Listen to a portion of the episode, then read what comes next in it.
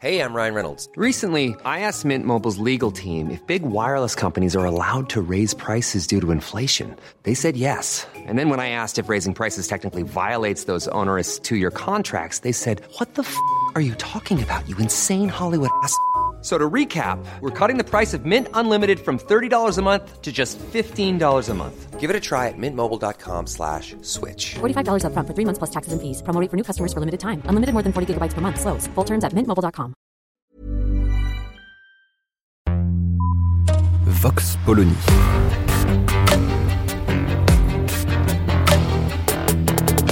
L'actualité vue par la directrice du magazine Marianne, Natacha Polony.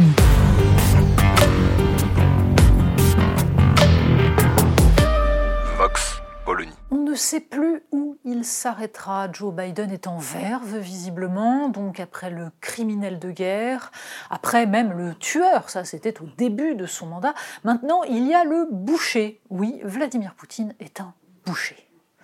Et le président américain va jusqu'à expliquer qu'il ne peut pas rester au pouvoir. Alors, évidemment, le- les services de la Maison-Blanche ont un peu rétro-pédalé. Il s'agit de d'expliquer que non, bien sûr, le président américain s'est laissé aller, que tout ça c'est une façon de parler. En fait, il y a là quelque chose d'éminemment problématique. Premier point, d'où parle le président des États-Unis?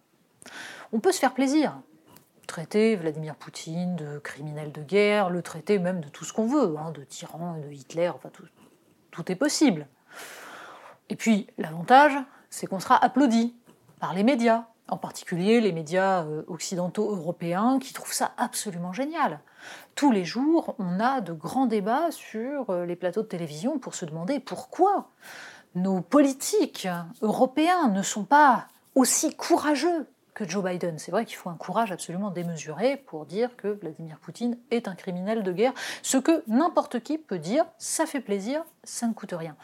Le problème, c'est qu'il s'agit bien d'un président des États-Unis qui est en train de parler, donc, d'un ennemi, d'un adversaire, mais de quelqu'un avec qui il va falloir négocier.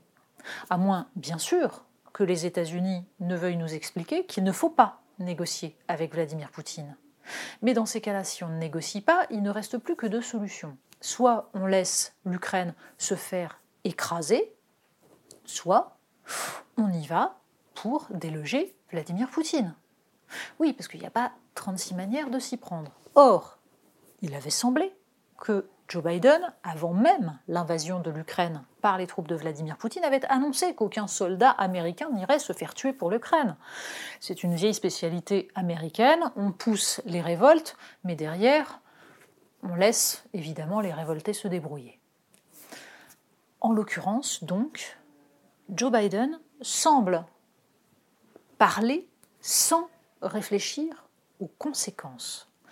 D'après une part de la presse américaine, il y aurait même débat, en fait, entre d'un côté les démocrates à la Maison-Blanche et au Congrès, et le Pentagone, qui n'est absolument pas sur la même ligne, et qui considère qu'il serait justement temps d'arrêter les invectives et d'aller discuter avec le boucher en question.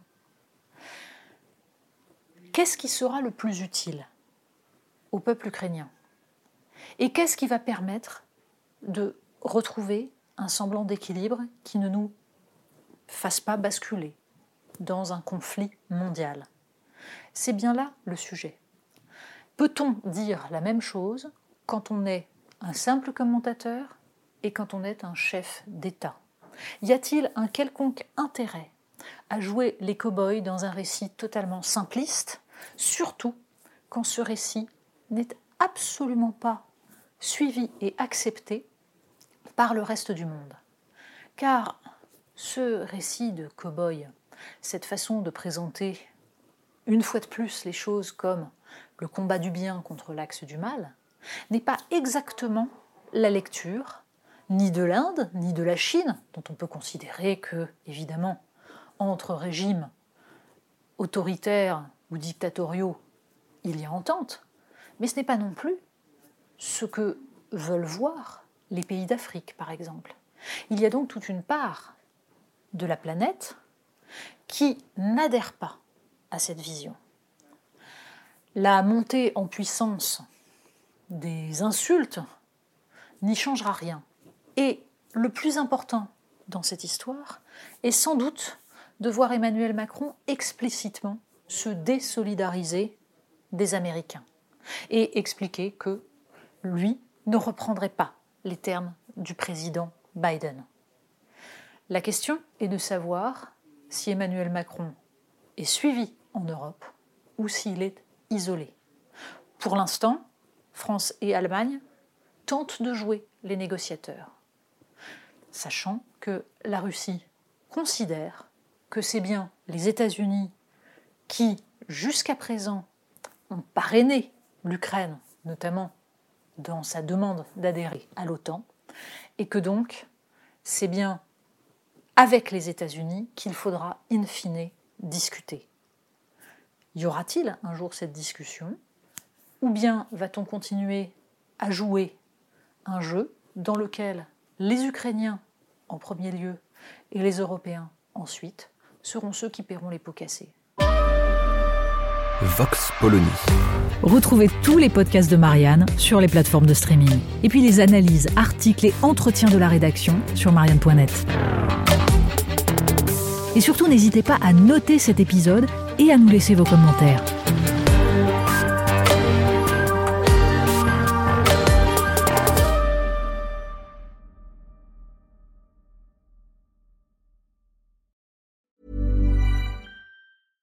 Ever catch yourself eating the same flavorless dinner three days in a row? Dreaming of something better? Well, HelloFresh is your guilt-free dream come true, baby. It's me, Kiki Palmer.